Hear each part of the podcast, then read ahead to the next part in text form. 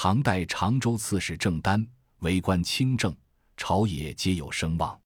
一日，郑丹与夫人把儿子元和叫来说：“你学业已成，去长安应试。”元和欣然从命，便去整顿行装。郑丹担忧儿子赴京路上有所闪失，有着家童来兴邀同乡秀才乐道德与公子结伴同行，一应费用均由政府开销。数日后，郑元和拜别父母，与乐秀才上马启程。来兴及挑担人等在后以礼随行。乐秀才单身一人，穷困潦倒，如今上京不费分文，沿途且可游山逛水，倒也逍遥自在。这日，一行人马进了长安城。乐秀才因来过数回，轻车熟路，便在一家熟识客店落脚。客店主人煮酒烹茶，小心侍候，道：“如今士气尚远，两位相公何不在此玩耍数日？”乐秀才便对郑元和道：“此间勾栏热闹非凡，郑兄不妨前往一观。”郑元和道：“学生自幼不离书馆，游艺之处尚未涉足。”望乐兄多多指引。说罢，两人骑马直奔繁华之处。两人且看且行，忽见前面一家院门“吱”的一声被推开，缓步出来两位标致女郎，看模样似一主一仆。那位小姐体态轻盈，秋波斜睨，胜过天仙。郑元和望着出神，不觉失手将马鞭坠落。小姐见这位书生如此失态，眼袖嫣然一笑。郑元和转身接来星所使马鞭，只听得小姐叫了一声：“银筝，回去。”抬头看时，两位女郎已经学回宅地，院门砰的一声被关上了。乐秀才将一切看在眼里，道：“郑兄，适才那女子是京都名妓李亚仙，若要动她半点芳心，须是不惜黄金百两。”郑元和呆望着院门说：“区区百两黄金何足惜？但求一件仙书为快。”次日，郑元和携了数百两金银，自去李宅叩门求见亚仙。李母闻之有客光临，与亚仙相引拜见公子。李亚仙认清来客就是坠边相公，上前道过万福，两眼脉脉含情，坐于一旁。李母动问公子身世，郑元和说明此番来京应试，你在近处立遗嘱事，续供经书。李母笑道：“我家房屋尽有。”相公只管来住不妨。元和大喜，当即递上黄金百两。李母吩咐银筝置酒，为公子接风。李亚仙沦落风尘，早有从良之意。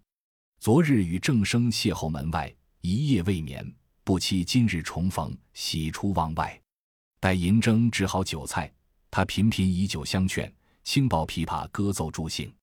自此，李亚仙闭门谢客。终日与公子谈笑宴饮，一日，公子趁着酒意正酣，再次表白爱慕之情。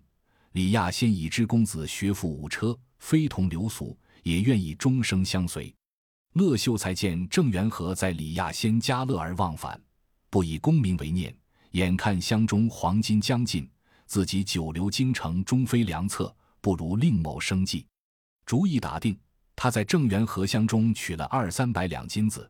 漏夜远走他乡，乐秀才想起郑老先生未免要追究儿子的下落，假借来兴之名，你就一帖招子，沿途张贴，声称公子郑元和中途遇到被害，车马金银尽失，有人若能捕获盗贼，可进去常州刺史府取赏。郑元和被蒙在鼓里，终日耽于欢乐，误了时期，囊中金子已所剩无几。李母见此。欲将元和打发回去，亚仙听了不乐，道：“这样未免太不仁义。郑相公在我家使了许多金银，何人赶他出门？”元和心知李母用意，赶回客店去取银钱，使至乐秀才不告而别，箱中金银已空，只得央求店主将来兴卖与崔尚书为仆，仅换得银子十两。来兴临别时劝相公趁有这几两银子。须当早早南归。郑元和回到李家，李母笑脸相迎道：“相公，你与我女儿相知岁久，明日你们二人可先去城外竹林院烧香祈祷，再去央贾二妈为媒择吉成婚。我女儿也好终身有望。元和与亚仙喜出望外。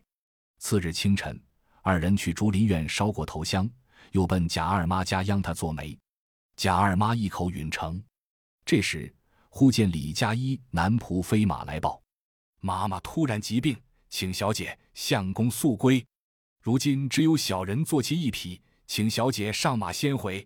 李亚仙匆匆赶回城内，忽见母亲好端端站立江边，不胜惊讶。李母忙道：“郑元和久居不去，断了我家财路，你随我搬到安邑去住，别寻生意。”亚仙顿足哭道：“母亲这般狠毒，将为天地不容。”李母不由分说，将亚仙硬拽上船，道：“你哭也枉然，谁叫他自家没了钱？”吩咐船家扯棚开船。郑元和知道被骗，回到客店一病不起。末了钱财用尽，他只得将所剩三只箱子，一身裸体进树卖了，换上粗布短衣裤，挨延十日。郑元和大病未愈，生路断绝，又不敢回常州，在店主之妻引荐下，无奈做了凶肆的歌郎，三天两日带人披麻戴孝，歌哭送丧。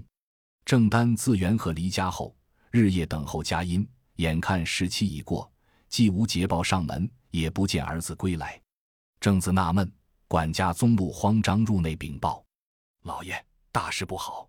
闻说大相公途中遇到被害。”这有来星所贴招子可证。郑丹看过招子，嘱咐宗禄道：“此事尚属可疑，你且慢说，与夫人知道。”一日，只派几把人马去长安沿途探问，一无所获，自此闷闷不乐。一日，郑丹去长安访友，正于狱中休息，又见宗禄匆匆来报：“老爷，适才小人见街上出并行列内有一歌郎，其貌极似大相公。”郑丹半信半疑，急令带来一问。郑丹一见，果然是儿子元和，不由怒火中烧，亲持家法将元和打得满地乱滚，皮开肉绽，顿时气绝。宗禄叫道：“老爷别打了，大相公没气了。”郑丹喝道：“死了也好，给我抛到荒郊野外去。”凶司主人闻说郑元和被父打死，这几个歌郎同去城外敛尸。忽见郑元和一息尚存，便将他驮至悲田院收养。自此，郑元和在悲田院与残废乞儿们为伍，终日手持竹板，歌唱莲花落，乞食为生。